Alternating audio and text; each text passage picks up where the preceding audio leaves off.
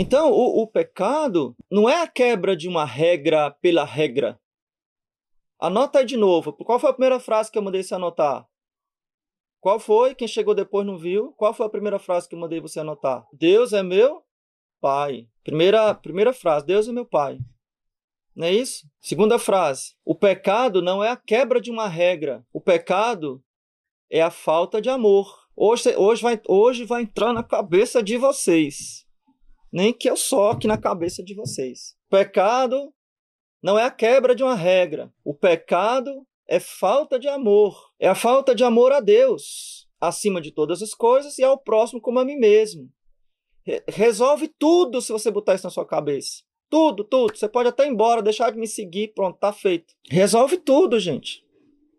Agora, é claro que você precisa saber como amar melhor a Deus. É por isso que a gente estuda, é por isso que a gente assiste vídeo, é por isso que a gente faz curso. É para a gente amar mais a Deus.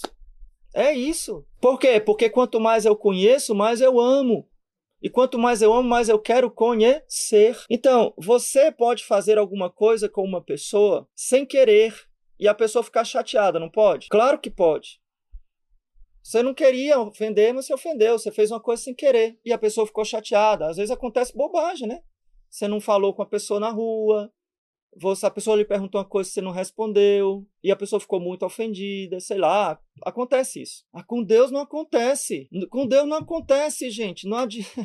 com Deus não acontece por quê? Porque Deus conhece o seu coração. Não tem como você se esconder dele.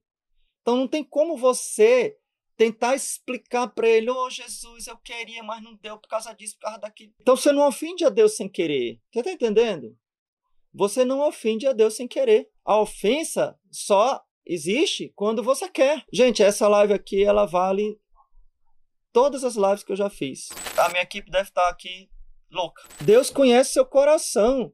Então não adianta você ficar, ai meu Deus, será que Deus vai me perdoar?